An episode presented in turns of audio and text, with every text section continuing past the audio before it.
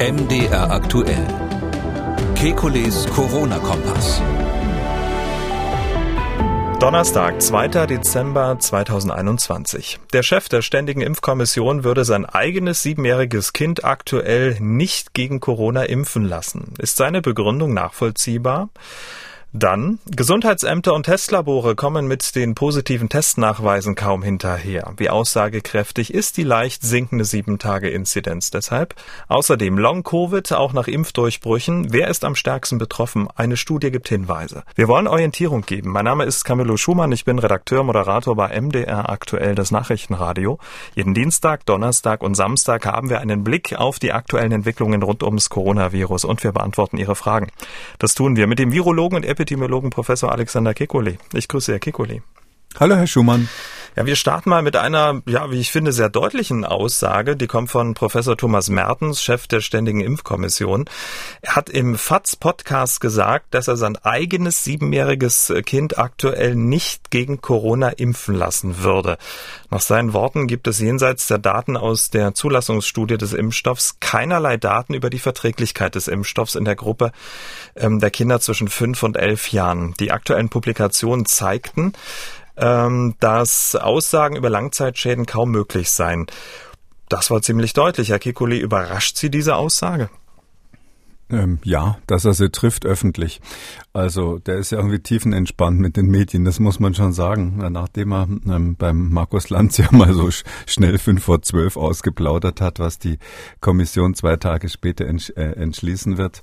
Äh, und jetzt so seine persönliche Meinung.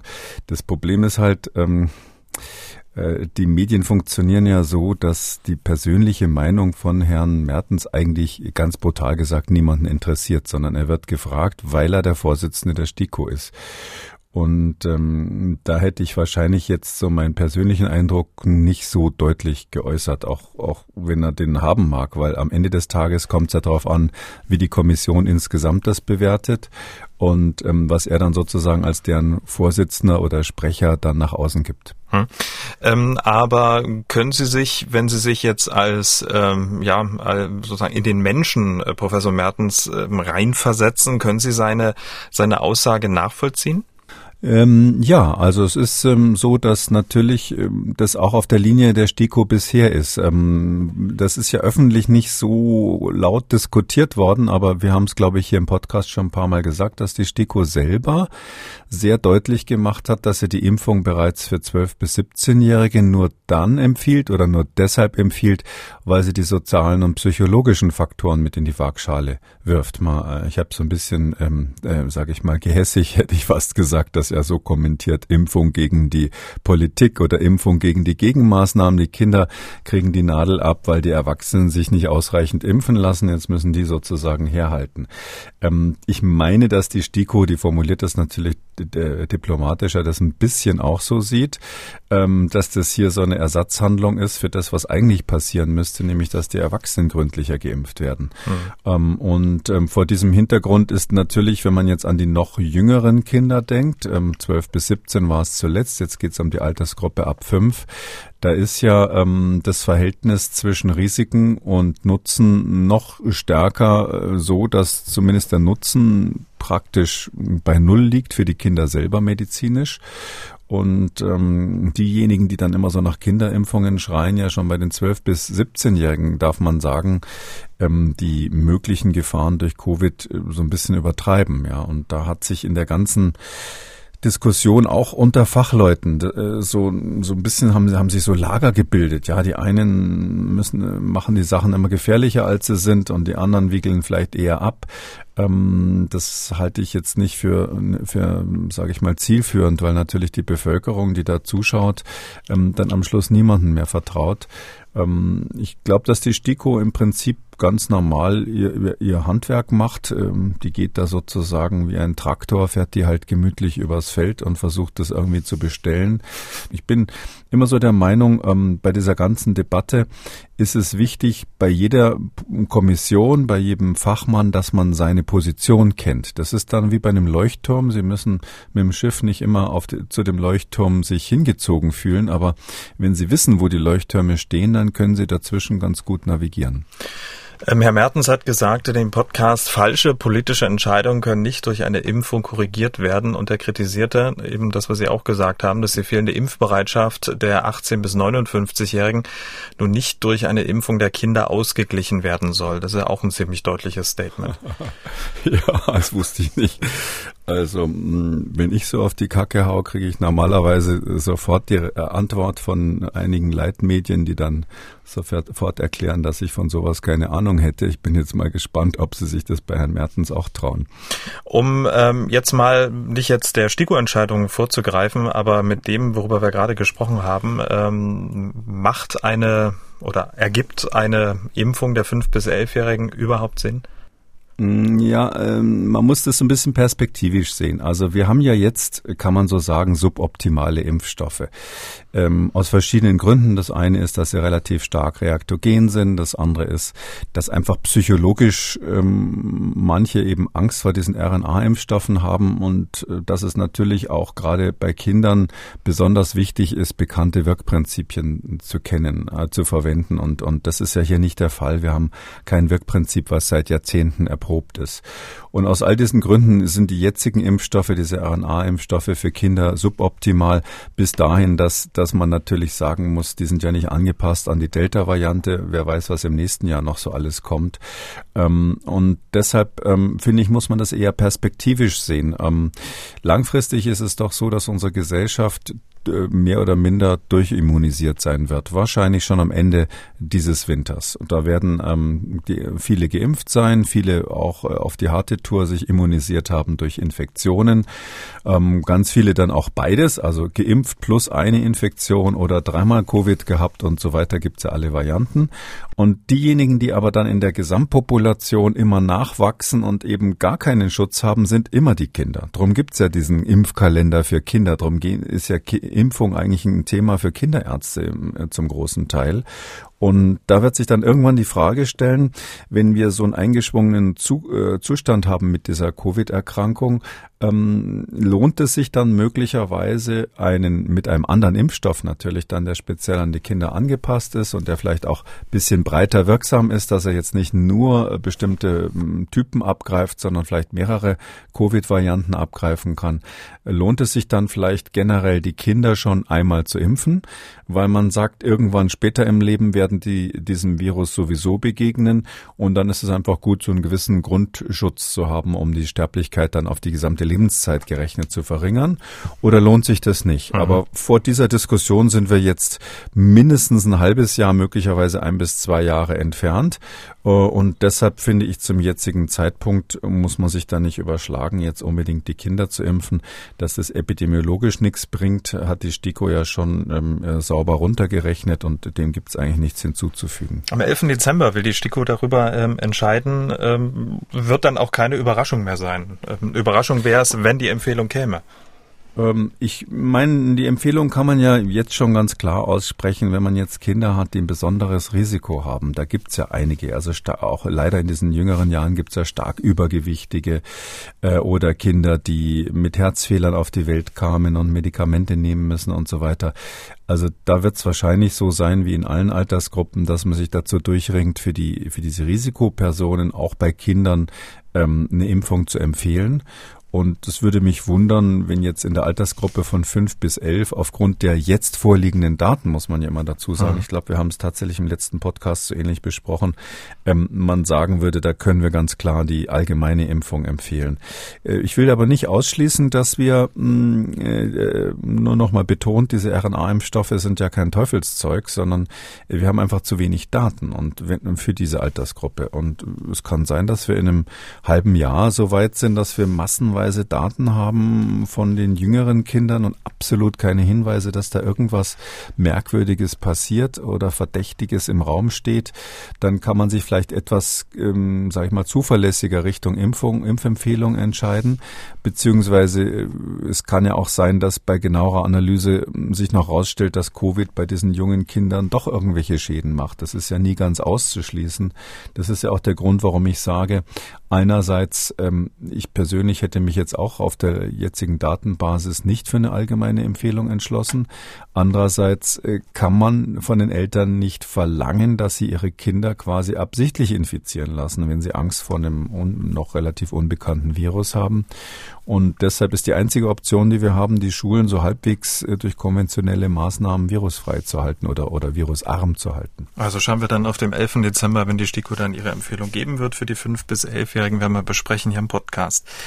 Herr Kekoli, die deutschlandweite 7-Tage-Inzidenz, ähm, sie geht weiter leicht zurück. Den dritten Tag in Folge liegt aktuell bei 439,2. Ähm, einige Experten warnen jetzt davor, diese Zahlen zu ernst zu nehmen. Ich gehe davon aus, dass die gemeldeten Zahlen nur ein Teil der positiven Nachweise sind. Das hat die Vorstandsvorsitzende des Bundesverbands der Ärztinnen und Ärzte des öffentlichen Gesundheitsdienstes, Ute Teichert, gesagt. So arbeiten derzeit Testlabore, Gesundheitsämter teils am Limit und kommen beim Bearbeiten der positiven Corona-Nachweise auch überhaupt nicht mehr hinterher. Äh, könnte der Trend nur mit dem enormen Meldeverzug begründet werden? Das nicht, also das sicher nicht, weil wir das Problem ja ständig und überall haben. Ja, es ist richtig, die Frau Teichert hat äh, an einer Stelle recht. Ähm, ähm, es ist so, dass dadurch, dass jetzt in den Schulen viele so Pooltests gemacht werden, die sogenannten Lolly-Tests, die dann gemeinsam mit der PCA ausgewertet werden, ähm, da ist es so, da kommt es zu Verzögerungen. Äh, da, da hat man sich viel vorgenommen. Die Schulen sind jetzt auch warm gelaufen, das dreimal die Woche zu machen. Und ähm, die Labore haben da viel versprochen. Da stehen ihnen ja auch die Dollarzeichen ein bisschen in den Augen und müssen jetzt liefern. Und das ist zum Teil nicht ganz so einfach. Längst nicht so schwierig übrigens wie am Anfang der Pandemie. Da hatten wir echte Probleme, die Reagenzien überhaupt zu kriegen für die Maschinen. Die wurden dann so teilweise von den Ministerien handverteilt an die Labore in den jeweiligen jeweiligen Bundesländern. Da sind wir heute weit von entfernt, aber es ist trotzdem so, ja, es gibt ein paar Engpässe, aber ähm, das ist überhaupt nicht der Grund, warum jetzt die Inzidenz runtergeht, sondern ähm, äh, im Gegenteil, es wird ja zum Teil jetzt wieder mehr getestet. Das ist auch immer so ein psychologischer Effekt. Ähm, wenn da so eine Alarmstimmung ist, äh, gehen, testen sich mehr Leute. Wir haben ja auch die neuen Vorschriften bekanntlich, äh, 3G am Arbeitsplatz, 3G in öffentlichen Verkehrsmitteln. Ähm, und dadurch äh, wird natürlich insgesamt eher mehr als weniger weniger getestet. Ähm, daher würde ich jetzt mal sagen, die Frau Teichert will, will, will vor Optimismus warnen. Das ist grundsätzlich immer richtig. Ähm, äh, aber ähm, ich habe schon mal ein Kerzchen angezündet. Ähm, ach ja, da war erster Advent, aber trotzdem kann man ja mal ein Kerzchen anzünden und hoffen, dass man dann das zweite und das dritte auch noch freudig anmachen kann. Sie, mein Weihnachtswunsch kennen Sie ja, dass wir bis dahin von dem Maximum runtergekommen sind. Das wäre natürlich schon irgendwie ähm, äh, ein bisschen skurril geradezu. Ja, alle reden da in Berlin. Heute wollen sie wieder irgendwas entscheiden, was sie machen sollen, stehen sozusagen ringsrum um das Feuer und überlegen, wie sie das löschen sollen. Und irgendwie werden sie alle diskutieren ähm, und einige Alarm schreien und andere sagen, wir warten noch ein bisschen, fängt es an zu regnen. Ja, und das Feuer geht von selber aus. Wahrscheinlich werden sie hinterher alle sagen, es lag an unserer guten Zusprache, dass es ausgegangen ist. Aber ähm, letztlich habe ich schon den Eindruck, dass wir so, wenn wir Glück haben, sind wir jetzt in so einer Phase, wo sich das Ganze selbst begrenzt. Mein Optimismus, ähm, den man genauso wenig ernst nehmen darf wie den Pessimismus von Frau Teichert. Natürlich keins von beiden ist wirklich wissenschaftlich äh, belegt. Mein Optimismus nähert sich daraus, dass die Kurve halt in Israel und in England so ähnlich aussah. Da hatten den gleichen Effekt. Wenn man es einfach laufen lässt, kriegt man dann nach einer Weile so eine Selbstbegrenzung dieser, dieser Welle. Mhm. Heißt nicht, dass 100 Prozent durchgeseucht sind, sondern nur die Blasen, die sozial besonders aktiv sind und den hohen Beitrag leisten. Auch natürlich die ganzen Impfverweigerer, über die immer gesprochen wird, Impfverweigerer natürlich in Anführungszeichen, also die Ungeimpften, die sich dann munter weiter treffen, ähm, die, die haben natürlich dann irgendwann auch alle ähm, Covid gehabt und so, dass wir äh, letztlich dadurch so eine Selbstbegrenzung dieser Infektionswellen immer wieder haben. Hm, auch Karl Lauterbach ähm, ja, versucht diese, diese, diese, diese positiven Gedanken so ein wenig zu begrenzen. Er hat getwittert, die Abschwächung der Dynamik kann wie vor einem Jahr Vor Vorbote eines neuen Anstiegs sein. Ähm, kann man diese Dynamik jetzt überhaupt mit vor einem Jahr vergleichen? Ähm, so direkt nicht, weil wir ja jetzt insgesamt auf einem dicken Kissen von 80 Prozent geimpften Erwachsenen uns bewegen. Ähm, Sie merken, dass ich immer von den 80 Prozent geimpften Erwachsenen spreche und was ja ganz gut klingt und äh, die äh, müssen damit auf jeden Fall auf Augenhöhe mit England und Israel übrigens, äh, die immer so als Positivbeispiele genannt wurden, ähm, andere sprechen von unter 70 Prozent geimpfter Gesamtbevölkerung. Beide Zahlen sind natürlich richtig, aber wenn Sie jedes Baby ab null Jahren mitzählen, kriegen Sie halt mehr Ungeimpfte. Klingt irgendwie dramatischer, als wenn man sagt, 80 Prozent der Erwachsenen sind schon geimpft. Das ist so ein bisschen, je nachdem, welche Aussage Sie treffen wollen.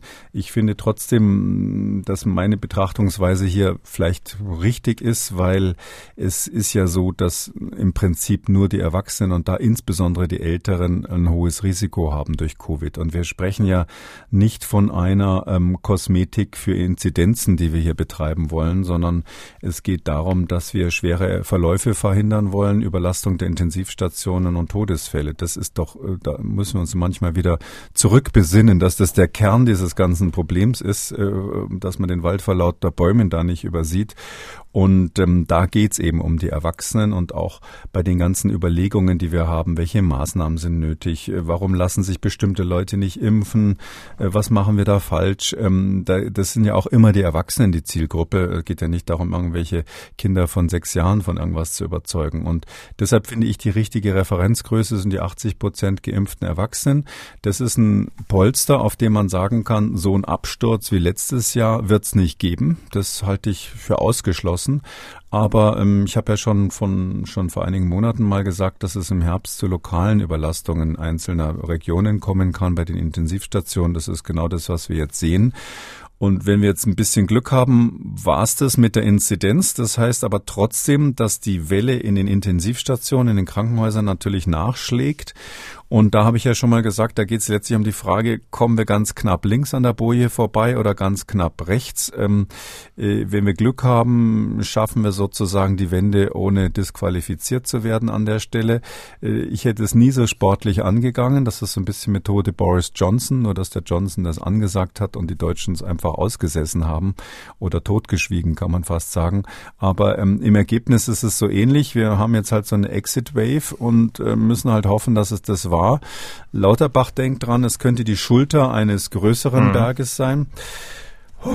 Also ich halte das für extrem unwahrscheinlich, weil wo, wo sollen die alle sein? Es gibt ja die Studien, ähm, die bundesweiten Studien und europaweiten Studien äh, bezüglich der Durchseuchung. Und wenn wir dann so Zahlen haben, also in ganz Europa, wenn man alle Länder vergleicht, die Studie haben wir hier mal besprochen, äh, liegt ja, dass äh, die, die am, die schlechteste Durchseuchungsrate haben, die haben noch ungefähr 30 Prozent ähm, äh, Personen, die noch gar keinen Immunschutz haben. Die Deutschen weiß ich jetzt nicht mehr auswendig, wo die lagen, aber wahrscheinlich wahrscheinlich irgendwo so bei 20 Prozent, 10 bis 20 Prozent. Und das sind ja letztlich die, die keinen Immunschutz haben, also die weder geimpft sind noch immunisiert durch ähm, durchgemachte Erkrankung. Das sind ja unsere Problemfälle letztlich. Und da glaube ich nicht, dass das so viele sind, dass wir noch eine Riesenschulter erwarten können, die dann nochmal äh, ein Problem im Krankenhaus erzeugt. Aber was ich glaube, ist eigentlich nicht wichtig. Wichtig ist, dass wir uns absichern gegen die Möglichkeit und so hat Lauterbach natürlich im Prinzip recht. Also äh, man kann das nicht riskieren, weil es keiner von uns weiß. Und deshalb müssen wir jetzt schon noch ein paar Maßnahmen treffen, um die Inzidenz einzubremsen und uns das dann die nächsten zwei Wochen anzuschauen. Und wenn wir das vierte Lichtlein anzünden, dann äh, werden wir sehen, ob wir äh, uns freuen dürfen oder ob wir Weihnachten im Lockdown haben. Ich glaube ersteres. Ähm, ja, das hoffe ich auch. Heute, wie gesagt, ist ja wieder äh, Treffen Bund Länder mit der Kanzlerin. Ähm, am Dienstag wurde wurde es ja schon vorbereitet zur ähm, Aufzeichnung des Podcasts, Zeitpunkt der Aufzeichnung ähm, ja, beginnt das Treffen über die beschlossenen Maßnahmen, können wir also jetzt noch nicht sagen, werden das dann nächste Woche natürlich nachholen. Ähm, die große Unbekannte im Moment ist die neue Virusvariante Omikron. Im Moment wissen wir sehr wenig über dieses neue Virus, über diese neue Virusvariante, die seit ein paar Tagen bekannt ist und jetzt auch in immer mehr Ländern nachgewiesen wird, auch in Deutschland. Es ist doch davon auszugehen, dass diese Variante schon länger bei uns ist. Wir haben es noch nicht bemerkt, oder? Ja, das ist ganz offensichtlich so. Ich glaube auch, dass es da zu lokalen Übertragungen vorhin schon gekommen ist, das ist immer so die, die Epidemiologenfrage, waren es nur importierte Infektionen auch, oder auch lokale, die sogenannten autochthonen Übertragungen. Ähm, weil wenn es zu lokalen Übertragungen gekommen ist, gehen wir eigentlich immer davon aus, kann man es nicht mehr nicht mehr endgültig einfangen. Aber es gab ja schon viele Virusvarianten, die äh, versucht haben, ähm, sich auszubreiten und die kläglich gescheitert sind. Ähm, auch der Vorläufer von Delta oder ein Vorläufer von Delta, ähm, auch Vorläufer dieser in Norditalien entstandenen B1-Variante, hat es ja mal in Nordamerika versucht. Da hat man später festgestellt, dass dann, ich glaube im Bundesstaat Oregon war das, es einen relativ massiven Ausbruch gab, offensichtlich direkt Import, Import aus China. Äh, und ähm, der ist aber erst hinterher festgestellt worden. Da gab es ein paar hundert Infektionen. Die hat man dann an dem Blut der Menschen, die es mehr oder minder alle überlebt haben, festgestellt und gesehen, oh weiter war schon mal ähm, äh, SARS-CoV-2 im Land, hat es aber nicht geschafft, sozusagen eine sich selbst tragende Infektionswelle auszulösen. Ähm, und ähm, so ähnlich könnte das jetzt bei Omikron auch sein, zumal ja hier Delta der Platzhirsch ist und äh, sich gegen ein so weit optimiertes äh, Virus, also eine so weit optimierte Variante durchzusetzen, ähm, in, in einer Lage, wo die, das Delta so stark dominant ist, wird schwierig sein. Weil man muss Folgendes nochmal sich klar machen. Unser Immunsystem ist ja so, dass wenn wir von einem Virus infiziert sind, dann gibt's eben das, was wir immer so ein bisschen als unspezifische Antwort bezeichnen oder eben auch diese hm, angeborene Immunität. Da ist dann alles auf Alarmzustand und das macht es dann für ein anderes Virus relativ schwierig, sich dann zusätzlich noch reinzuschleichen. Also in gewisser Weise ist unser, äh, sind die Zellen, die da äh, zur Infektion zur Verfügung stehen, in den Atemwegen äh, monogam. Wenn das Delta-Virus da gerade zugange ist, dann hat es ein anderes grundsätzlich schwer. Auch wenn es vielleicht ein bisschen besser programmiert wäre, ist es einfach schwierig. Der erste kommt halt und, und ist, hat, hat das Immunsystem schon aktiviert und der zweite äh, kriegt es dann sozusagen sozusagen ab. Ähm, und ähm, deshalb, wir nennen das Interferenz, also dass zwei Viren quasi es oft, auch wenn sie ganz unterschiedlich sind, gar nicht schaffen, äh, zugleich eine Zelle zu infizieren. Am Ende des Tages ist es äh, so, dass wir aber auch letztlich nicht äh, uns davor sorgen müssen, ob das jetzt Delta oder, oder Omikron ist. Ähm, das sind sehr ähnliche Viren und ähm, es ist überhaupt nicht klar, ob Omikron sich, sich durchsetzt, auch wenn das schon im Land ist. Wir wissen ja, dass die Delta-Variante sich im Vergleich zur Ursprungs-Wuhan-Variante ungefähr doppelt so schnell ähm, ausbreiten kann oder ausgebreitet hat. Nun scheint es ja Hinweise zu geben, wie es bei der Omikron-Variante ist. Was weiß man da? Welche, welche Daten gibt es da? Wie zuverlässig ist das? Da gibt's noch keine. Ich lese überall alles Mögliche. Das soll jetzt 1,2-fach sein, hat irgendein Radiosender in Israel gesagt. Also ich wäre da sehr vorsichtig. Äh, wir haben halt die Daten aus, kann man schon sagen, die Epidemiologie, auf die es hier ja letztlich ankommt, aus äh, Gauteng. Das ist diese Region, wo Johannesburg und Pretoria ähm, dazugehören in Südafrika. Da muss man sagen, hat sich jetzt aktuell die Inzidenz jetzt nur in dieser ähm, Region hat sich die Inzidenz verdreifacht im Vergleich zur ähm, Woche davor. Und man hat auch festgestellt, ähm, die machen dort was ganz Interessantes, was ich vor langer Zeit für Deutschland ja auch äh, empfohlen hatte, ist nur hier nie, nie so richtig gemacht worden. Die untersuchen Abwasser systematisch und gucken, wie ist es denn mit der Eintragung des Virus im Abwasser. Und da haben die eine deutliche Zunahme jetzt in dieser Region ähm, von, äh, von positiven Tests auf, auf Coronaviren. Das heißt also, das geht schon hoch. Die hatten jetzt gerade gestern aktuelle Zahl aus ähm, dieser Region. Ähm, die hatten 6000 Neuinfektionen. Kann man bei uns sagen, das ist ja gar nichts. Ähm, aber äh, das waren ähm, ungefähr 72 Prozent aller Neuinfektionen in Südafrika. Also daher kann man schon sagen, dort ist es zum, zum relativ starken Anstieg der Infektionszahlen gekommen. Das kann aber eben daran liegen, dass vorher die Zahlen so klein waren und dass es einfach viele Superspreading-Ereignisse gibt.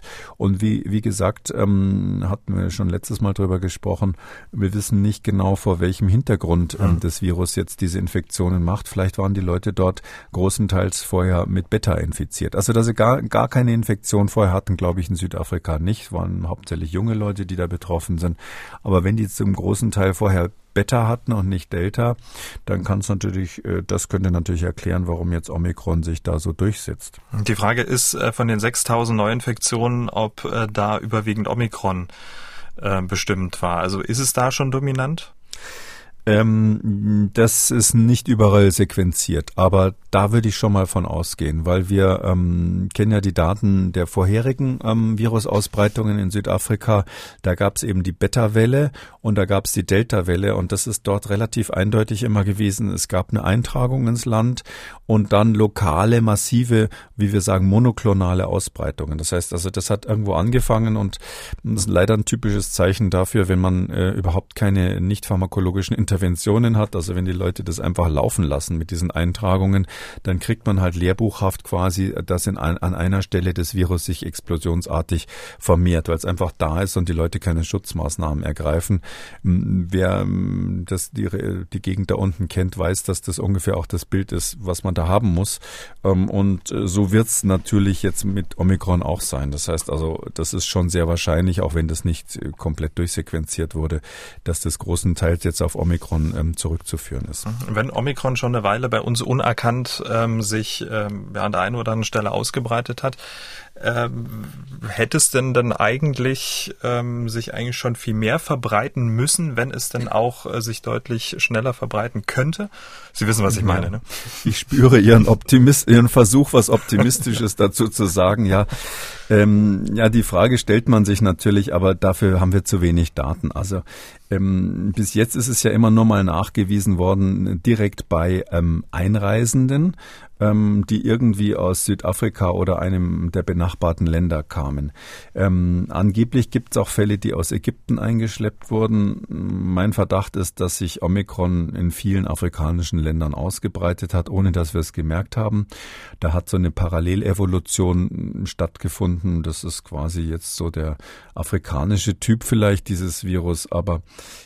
es ist, gibt ja überhaupt keine Hinweise, dass das jetzt wirklich gefährlicher wäre. Das, das kann man nur betonen. Und es wird am Ende wird die entscheidende Frage sein, ähm, kann das mehr Impfdurchbrüche machen als Delta? Und kann das häufiger Menschen, die sich schon mal infiziert haben mit Delta, dann nochmal befallen? Und die Frage ist dann auch, wie schlimm wird's? Und da meine ich, sind wir jetzt ausnahmsweise mal vor der Welle, wenn man so sagen darf. Jetzt, wenn die Prognose stimmt, dass wir im nächsten Frühjahr, sage ich mal, bei 90 Prozent plus plus ähm, Durchseuchung sind beziehungsweise Impfung, also dass über 90 Prozent auf die eine oder andere Art eine Art Grundimmunisierung haben, dann ist mir das relativ egal, wenn Omikron kommt, weil selbst wenn das dann Durchbrüche macht, dann haben sie halt leichte Infektionen, so wie bei Leuten, die schon mal ähm, eine, früher mal ähm, Covid hatten am Anfang, äh, was weiß ich, irgendwelche Skifahrer aus Ischgl, wenn die dann nochmal zusätzlich von Delta betroffen werden, ist das natürlich kein schwerer Verlauf. Und, und, und sowas ähnliches Stelle ich mir da auch vor. Das wird in den nächsten Jahren einfach unser Zustand sein. Da wird es immer neue Virusvarianten geben und ich kann nur sagen, das ist ja bei anderen Viren auch so. Also ist es nicht so, dass wir bei anderen Viren sagen könnten, das ist genau dieser Typ und der verändert sich überhaupt nicht, sondern alle Viren bei Influenza zum Beispiel kennt man es genau und passt deshalb jedes Jahr die äh, Impfstoffe an. Alle Viren verändern sich irgendwie ein bisschen. Wir sprechen sogar eigentlich dann gar nicht mehr äh, richtig von Virus ähm, Arten, also Virus-Spezies, sondern wir nennen die dann Quasi-Spezies, weil, weil die so unterschiedlich sind, quasi nur noch eine Wolke möglicher ähnlicher Zustände, ähm, dass das völlig normal ist, dass das Virus nicht immer das gleiche ist, was uns betrifft. Um, das ist ja auch der Trick, mit dem es immer wieder unser Immunsystem dann überlistet, doch wieder eine Infektion zu machen. Viren wollen halt auch irgendwie leben.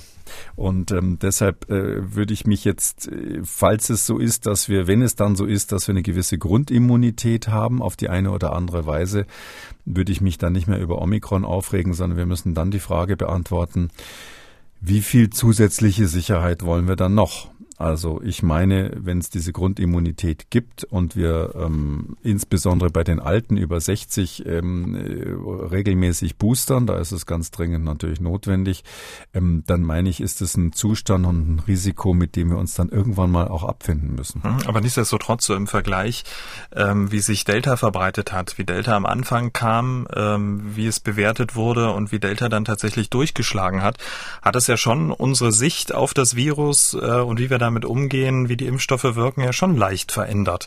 Also deswegen ist ja schon so eine gewisse Grundgefahr da, dass jetzt doch wieder alles über den Haufen geworfen wird, weil man ja auch mhm. am Ende der Maßnahmen ist. Also was soll man denn noch machen? Ja, also die Assoziation, ja, Sie haben das gut, dass Sie das ansprechen, weil ich glaube, dass da viele so ein bisschen Angst vor haben. Also das äh, ist ja so. Also das Delta hat ja bei uns einen äh, völlig noch unbestelltes Feld gefunden. Das war ja so, dass wir ähm, in Deutschland keineswegs irgendwie durchimmunisiert waren, als Delta kam, äh, sondern Delta hat sich durchgesetzt, ganz simpel deshalb, weil wir die Gegenmaßnahmen, die nicht pharmakologischen Interventionen, also Maske, Abstand und so weiter, das haben wir alles aufgemacht und deshalb ist in Deutschland Delta ähm, durchgebrochen wie in den anderen Ländern. Und hinterher haben nach dem gleichen Schema, wie es in anderen Ländern zuvor gelaufen ist, die Politiker gesagt, das lag nicht daran, dass wir alles aufgemacht haben, sondern es lag daran, dass Delta kam. Jedes Virus hätte sich, also jede Variante von SARS-CoV-2 hätte sich da durchgesetzt unter diesen Bedingungen und nun war es halt diesmal Delta. Aber jetzt ist die Situation anders, weil wir durch die natürliche Durchseuchung und durch die Impfung einfach eine Grundimmunität haben und deshalb das Virus nach und nach, ähm, ohne dass man es natürlich unterschätzen darf, ähm, an Gefährlichkeit verliert. Es wird wahrscheinlich dann irgendwann in den Lehrbüchern der Medizin stehen als Spezialproblem bestimmter Bevölkerungsteile. Wenn sie äh, immunsupprimiert sind, sie nehmen nach einer Organtransplantation Medikamente, um das Immunsystem zu unterdrücken, dann können sie zu den Risikogruppen oder bestimmte Vorerkrankungen, starkes Übergewicht ähm, oder auch hohes Alter. Da wird es dann so sein, dass man sagt, Mensch, das ist hier nach wie vor auch mit einer Grundimmunisierung, ähm, ist das ein Risiko, ist das ein Problem für diese Menschen? Aber ähm, bei den meisten, dem größten Teil der Bevölkerung sind wir jetzt in einer komplett anderen Lage als damals, als das Delta kam. Wir sind gespannt, wie sich Omikron weiterentwickelt, haben natürlich einen Blick hier im Podcast drauf. Damit zum nächsten Thema. Die Diskussion um eine Impfpflicht in Deutschland nimmt weiter Fahrt auf. Für Menschen, die ja mit vulnerablen Gruppen arbeiten, soll diese Impfpflicht ja offenbar recht schnell kommen heute beim Treffen der noch Kanzlerin, heute Abend wird sie ja dann offiziell verabschiedet, mit dem Ministerpräsidenten wird das auch ein wichtiges Thema sein. Ähm, nur die Frage ist, ob es eine generelle Impfpflicht geben wird. Äh, Nordrhein-Westfalens Ministerpräsident Hendrik Wüst, derzeit auch Vorsitzender der Ministerpräsidentenkonferenz, hat äh, in einem Interview gesagt, ähm, dass die Politik mit Blick auf eine generelle Impfpflicht Wortbruch begangen hat. Man kann das Wort nicht halten, was man gegeben hat. Es waren auch Versprechen, die gegeben worden sind vor dem Hintergrund, dass man geglaubt hat, es würden sich alle impfen lassen, dass es nicht passiert. Und Herr Wüst befürwortet eine breite Diskussion zu diesem Thema. Ähm, ich weiß, es ist jetzt keine epidemiologische und keine virologische Frage, aber dass ein Politiker Wortbruch zugibt, das hat man ja auch nicht alle Tage.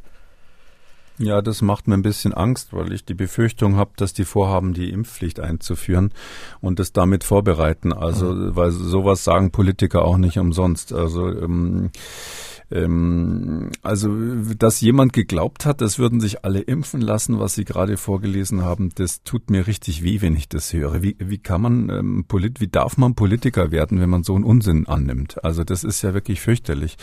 Ähm, aber ähm, nee, man kann es so rum sagen. Ähm, in der jetzigen Lage, um es ganz kurz zu machen, ist die allgemeine Impfpflicht Gift. Ja, in der jetzigen Lage. Also die Impfung ist natürlich notwendig, aber man muss sich doch immer überlegen, für die jetzige Welle wird es nichts mehr bringen. Möglicherweise, wir wissen nicht, ob Lauterbach oder Teichert oder Kekules Optimismus und Pessimismus da richtig oder falsch ist, aber möglicherweise begrenzt sich die Welle gerade selber.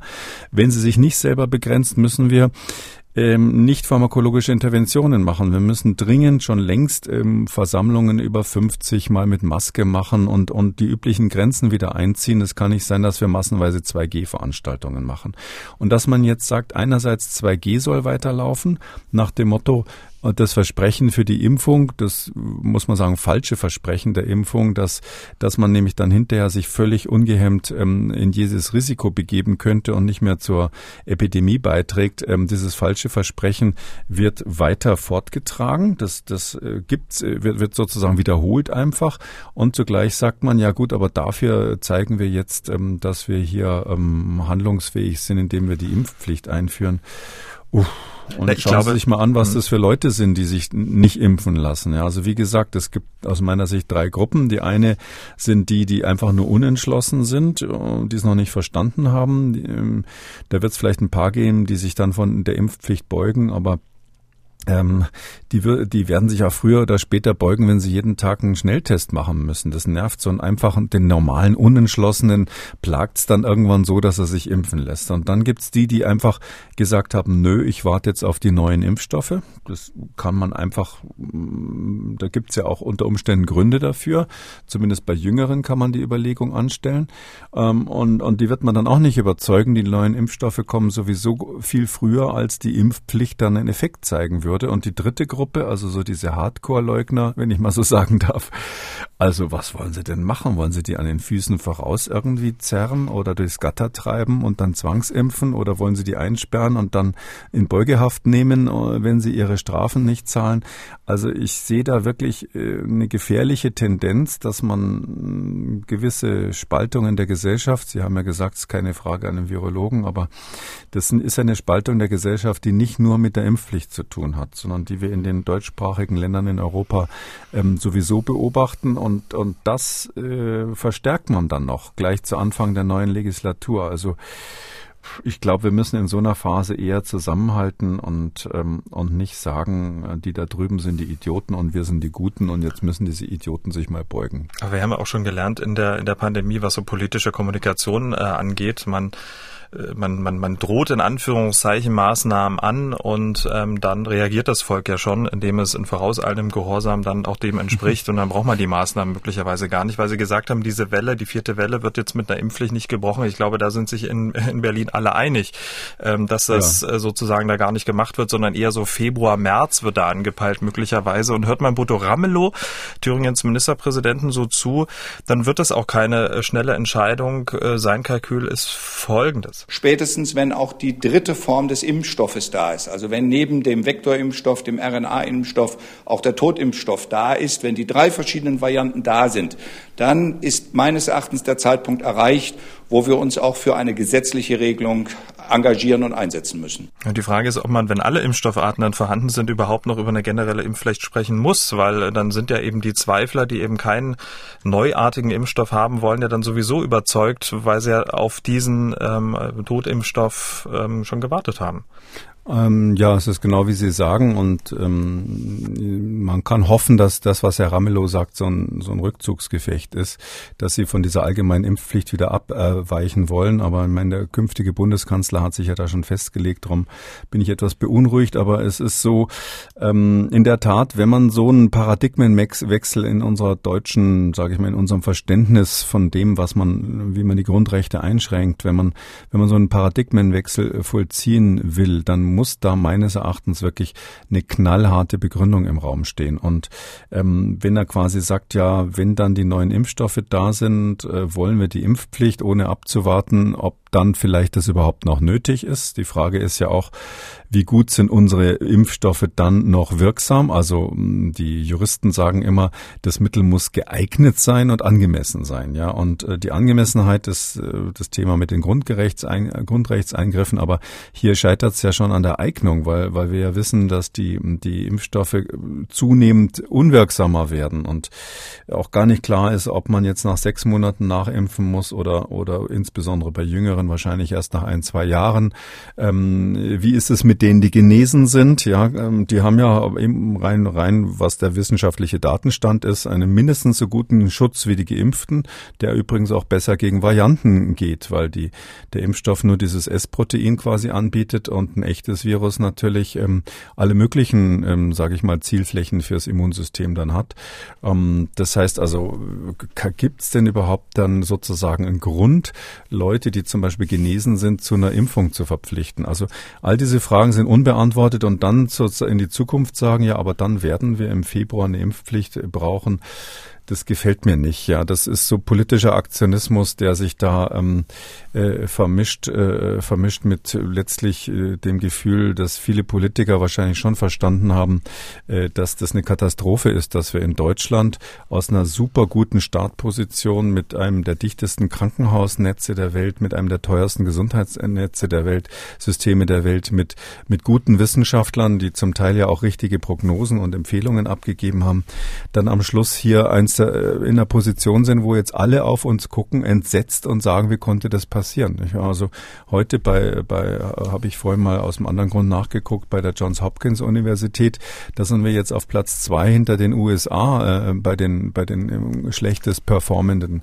äh, Staaten, was die was die Covid-Inzidenz äh, betrifft, ähm, lange vor Puerto Rico oder Rumänien oder sonst was. Also wir haben es echt ganz nach vorne auf dieser Liste geschafft. Ähm, und da muss man sagen, das spüren die Politiker natürlich auch. Ähm, und das Ganze mit einem besonders großen finanziellen Aufwand, wenn es stimmt, was die ähm, äh, äh, Bank da mal, die Deutsche Bank mal ausgerechnet hat, dann sind wir ja im, äh, im Bereich von Billiarden, die uns der Spaß hier kostet. Also wir haben maximal Geld dafür ausgegeben, wir haben maximal Gegenmaßnahmen gemacht und die Bevölkerung belastet viel mehr als andere Länder, die das mit anderen Strategien gemacht haben und wir haben trotzdem, ähm, sind trotzdem über 100.000 Tote jetzt und haben im Herbst nochmal so eine schlimme Welle gehabt. Also das ist natürlich etwas, wo die Politiker jetzt alle so das Gefühl haben, sie müssen sich erklären. Aber ich kann wirklich nur noch mal sagen, bitte nicht jetzt mit der Impfpflicht zündeln. Das wäre im Moment das falsche Instrument zur falschen Zeit. Weil Sie gerade gesprochen haben, die, die Impfstoffe, die Wirksamkeit nimmt ein wenig ab, Impfdurchbrüche nehmen zu und die Frage ist ja, welche Folgen haben solche Impfdurchbrüche für die betroffenen Personen? Wie schwer erkranken sie? Kann so eine Durchbruchsinfektion äh, möglicherweise auch zu Long-Covid führen? Welche Altersgruppen sind da betroffen? Wichtige Fragen und diesen Fragen sind Wissenschaftler der University ähm, of Oxford nachgegangen. Sie haben dafür Patientendaten des TriNetX-Netzwerkes ausgewertet. Ähm, das ist eine ziemlich große Datenbank aus ähm, echten Patientendaten, auf die die Wissenschaft zugreifen kann. Eine wichtige Quelle von Real-World-Daten. Ähm, wie wichtig ist so eine Datenbank wie dieses TriNetX-Netzwerk? Also das ist Gold wert, ja. Das ist hauptsächlich USA, das sind so diese Healthcare Organizations, also diese Versicherer letztlich kann man sagen. Ähm, so wie es diese großen in, in, in Israel gibt, wo wir deren äh, Datenbank immer benutzen, um, um zu gucken, wie gut BioNTech funktioniert. Ähm, so ist das, das sind 59 solche Healthcare Organizations, die das machen mit ähm, 81 Millionen Personen, die da versichert sind. Das ist wirklich toll, weil man da eben gucken kann, statistisch an einer sehr, sehr großen Zahl, was ist mit was assoziiert. Ganz wichtig immer so solche, äh, solche Beobachtungsstudien, die haben natürlich letztlich nicht die Eigenschaft, dass man echte Kausalität nachweisen kann. Aber man mhm. kann Zusammenhänge nachweisen und dadurch, dass die Zahlen so groß sind, dass man dann mal schnell ein paar tausend Infizierte kriegt und ähnliches oder, oder Geimpfte, die sich trotzdem infiziert haben, dadurch werden die Ergebnisse statistisch sehr schnell signifikant und haben, wie wir sagen, eine hohe Power. Das heißt also die Wahrscheinlichkeit, dass das Ergebnis stimmt, ist dann sehr hoch. Und aus diesen Daten äh, wurde jetzt eine retrospektive Kohortenstudie und eine Time-to-Event-Analyse gemacht. Äh, was können Sie zu diesem Verfahren sagen? Erstens, man muss immer dazu sagen, an der Stelle ist es ein Preprint. Das ist mir immer wichtig, weil das ist also noch nicht rev äh, reviewed worden, also noch nicht von Gutachtern begutachtet worden, sieht aber extrem, ähm, sieht aber extrem solide aus. Ja, und ähm, was die gemacht haben, ist letztlich, die haben die äh, sind auf die Frage losgegangen, die uns natürlich alle interessiert. Ja, wenn ich mich dann impfen lasse, schützt mich das eigentlich dann auch vor Long Covid? Also wenn ich dann trotzdem Covid bekomme, Impfdurchbrüche sind ja bekanntes Phänomen gerade bei Delta, ähm, äh, habe ich dann eine geringere Wahrscheinlichkeit Long Covid zu kriegen. Soll ich das Ergebnis gleich sagen, vielleicht an der Stelle? Die Antwort ist nee, äh, leider, leider nicht. Die Impfung schützt nicht vor Long Covid. Aber wenn man also trotz Impfung ähm, dann doch Covid kriegt, ist für die, die Covid haben, die Wahrscheinlichkeit, ähm, länger dauernde Symptome zu haben, ähm, genauso groß, als wenn man, wenn man einfach nur so Corona bekommen würde. Und dann der Zeitraum, den die da angeguckt haben, ist ähm, sechs Monate. Das heißt, die haben gesagt, sechs Monate nach einer Infektion, ähm, wie sieht's dann eigentlich aus mit Leuten, die mit Symptomen, die noch da sind? Da haben sie zum einen mal geguckt, ähm, bei wem ist registriert, dass er gestorben ist, bei wem ist registriert, dass er auf der Intensivstation war oder beatmet werden musste, also so die klassischen Probleme, die eher mit der akuten Infektion zusammenhängen. Und dann haben sie eben vor allem auch diese long, klassischen Long-Covid-Symptome sich ähm, zusammengeklaubt. Das heißt zum Beispiel Atemstörungen, äh, Brustschmerzen in der Schmerzen in der Brust, Muskelschmerzen, Kopfschmerzen und vor allem so psychologische äh, oder psychiatrisch-neurologische Probleme wie Angststörungen, Depressionen und ähm, kognitive Symptome, also wenn da Leute dann Gedächtnisstörungen und sowas haben. Da gibt's überall so Codierungen in diesen Versicherungen. Das ist der sogenannte ICD-Code, mit dem jedes jede kleine Krankheit eine bisschen andere Nummer hat. Und deshalb kann man relativ genau das runterbrechen, wie häufig da was ist. Und jetzt ist natürlich die Frage, ähm, wer ist von diesen Symptomen trotz Impfung am häufigsten betroffen? Ja, am häufigsten betroffen trotz Impfung sind, sind natürlich erwartungsgemäß die Älteren. Ähm, was da positiv dabei rausgekommen ist, kann man sagen, es ist die Schutzwirkung nochmal bestätigt worden gegen die Dinge, die jetzt das Covid selber betreffen. Also ähm, zum Beispiel der Schutz vor äh, tödlicher Erkrankung sechs Monate äh, in diesem Verlauf von sechs Monaten liegt äh, bei äh, 30 Prozent. Das heißt also ähm, 30 Prozent weniger tödliche Verläufe bei den Geimpften. Da sind aber die einmal Geimpften mit reingenommen und ähm, als, als im Vergleich zu denen, die nicht geimpft sind. Ganz interessant ist, die haben hier, und das ist eine Stärke dieser Studie, als Nicht-Geimpfte wirklich nicht irgendwas genommen, sondern die hatten insgesamt ähm, 9.479 ähm, Menschen, die also mit Covid geimpft waren und krank war und beobachtet wurden und nochmal Covid bekommen haben. Und dann haben sie ein, eins zu eins gematcht, jeden einzelnen von denen haben sie für jeden Einzelnen jemand gesucht, der bezüglich Geschlecht, bezüglich Grunderkrankungen, bezüglich Alter, bezüglich Wohnort und so weiter dazu passt. Das heißt also quasi ein, ein gematchte Kontrolle, eine dazu angepasste Kontrolle. Und als Kontrollen haben sie solche genommen, die mit Influenza geimpft wurden. Also dass man so sagt, naja gut, das ist jetzt schon sehr gut vergleichbar, also methodisch das Beste, was man eigentlich so machen kann.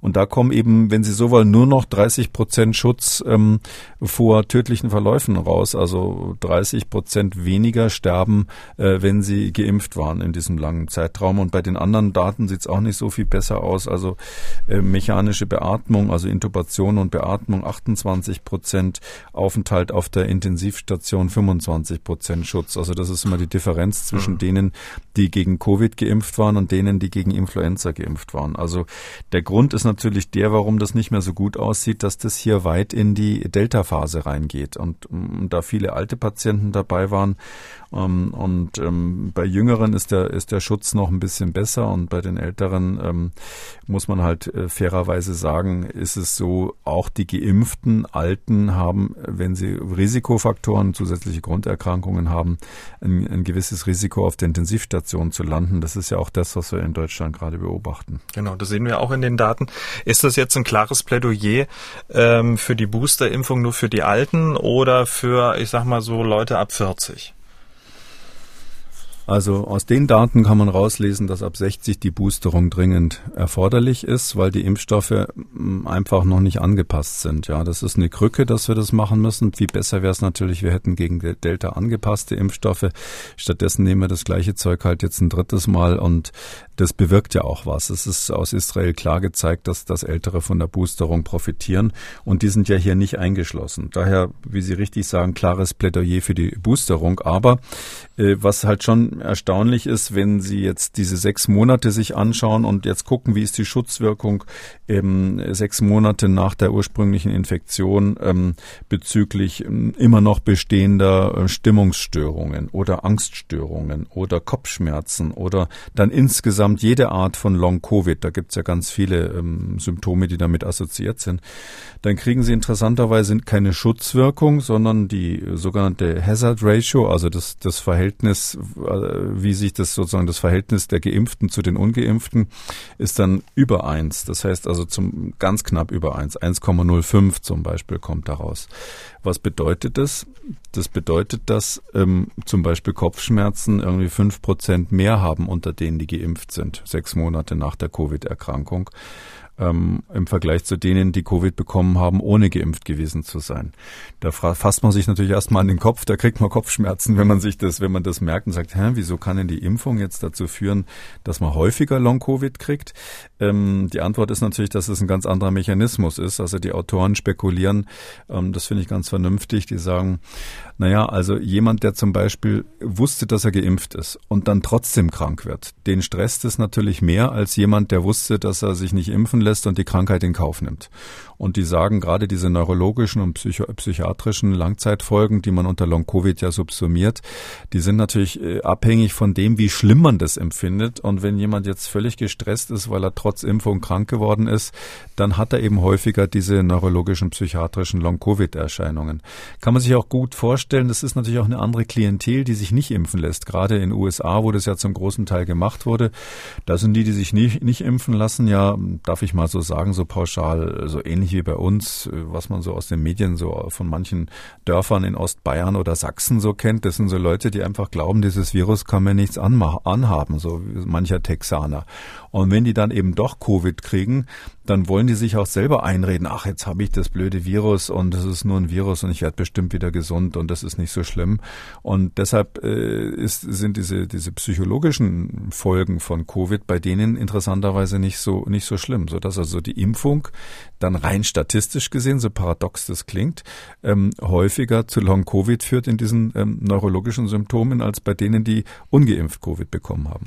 Okay, die Schlussfolgerung. Wir haben ja schon gesagt, Booster über 60. Reicht das ähm, an Schlussfolgerung aus dieser Studie?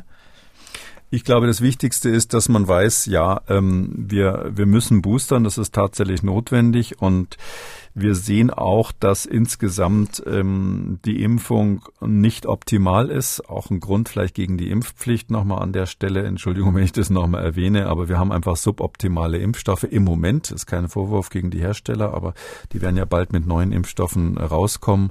Und ähm, wir brauchen eben Impfstoffe, die äh, zuverlässiger die Erkrankung vermeiden, weil auch eine Covid-Erkrankung bei Geimpften mit der, ungefähr der gleichen Wahrscheinlichkeit äh, zu Long-Covid führen kann wie bei Ungeimpften. Damit kommen wir zu den Fragen unserer Hörerinnen und Hörer. Katrin aus Freiburg hat gemeldet. Sie schreibt, wenn ich bisher zweimal mit dem mRNA-Impfstoff geimpft bin und nach der Freigabe des Totimpfstoffs Novavax dann diesen als dritte bzw. weitere Impfung bevorzugen würde, ist der Wechsel von mRNA-Impfstoff auf einen Totimpfstoff möglich oder muss ich immer wieder auf den Impfstoff zurückgreifen, den ich bei der ersten bzw. den ersten beiden Impfungen erhalten habe? Viele Grüße. Man kann da wechseln. Ähm, das wird man dann sehen, wie diese Impf was die Impfstoffe für ein Profil haben werden. Ich muss immer ein bisschen davor warnen, viele warten jetzt auf die neuen Impfstoffe, aber wenn die dann zugelassen sind, dann werden die ja erstmal angewendet. Und dann ist natürlich das gleiche Prinzip wie bei den RNA-Impfstoffen. Man muss dann erstmal abwarten, was die wiederum für Nebenwirkungen haben. Das weiß man ja auch nicht sofort am ersten Tag. Nur so eine kleine Korrektur. Äh, Novavax, das ist ein Impfstoff, der äh, wird proteinbasiert sein. Das heißt also, das ist quasi ein künstlich hergestelltes Eiweißmolekül äh, und ein Wirkverstärker noch dabei, ein Adjuvans. Aber es ist kein Totimpfstoff. Vom Totimpfstoff äh, sprechen wir dann, wenn es ein ganzes Virus ist, was inaktiviert wurde. Damit sind wir am Ende von Ausgabe 251. Vielen Dank, Herr Kikole. Wir hören uns dann am Samstag wieder, dann zu einem Fragenspezial. Bis dahin. Bis dann, Herr Schumann. Sie haben auch eine Frage. Wollen was wissen? Dann schreiben Sie uns an mdraktuell-podcast.mdr.de oder Sie rufen uns an. Das kostet auch nichts 0800 322 00. Kekules Corona-Kompass als ausführlicher Podcast unter Audio und Radio auf mdr.de, in der ARD-Audiothek bei YouTube und überall, wo es Podcasts gibt. An dieser Stelle eine Podcast-Empfehlung. Hören Sie doch mal in den Rechthaber rein der Podcast für Ihre juristischen Alltagsfragen. MDR aktuell. Kekules Corona-Kompass.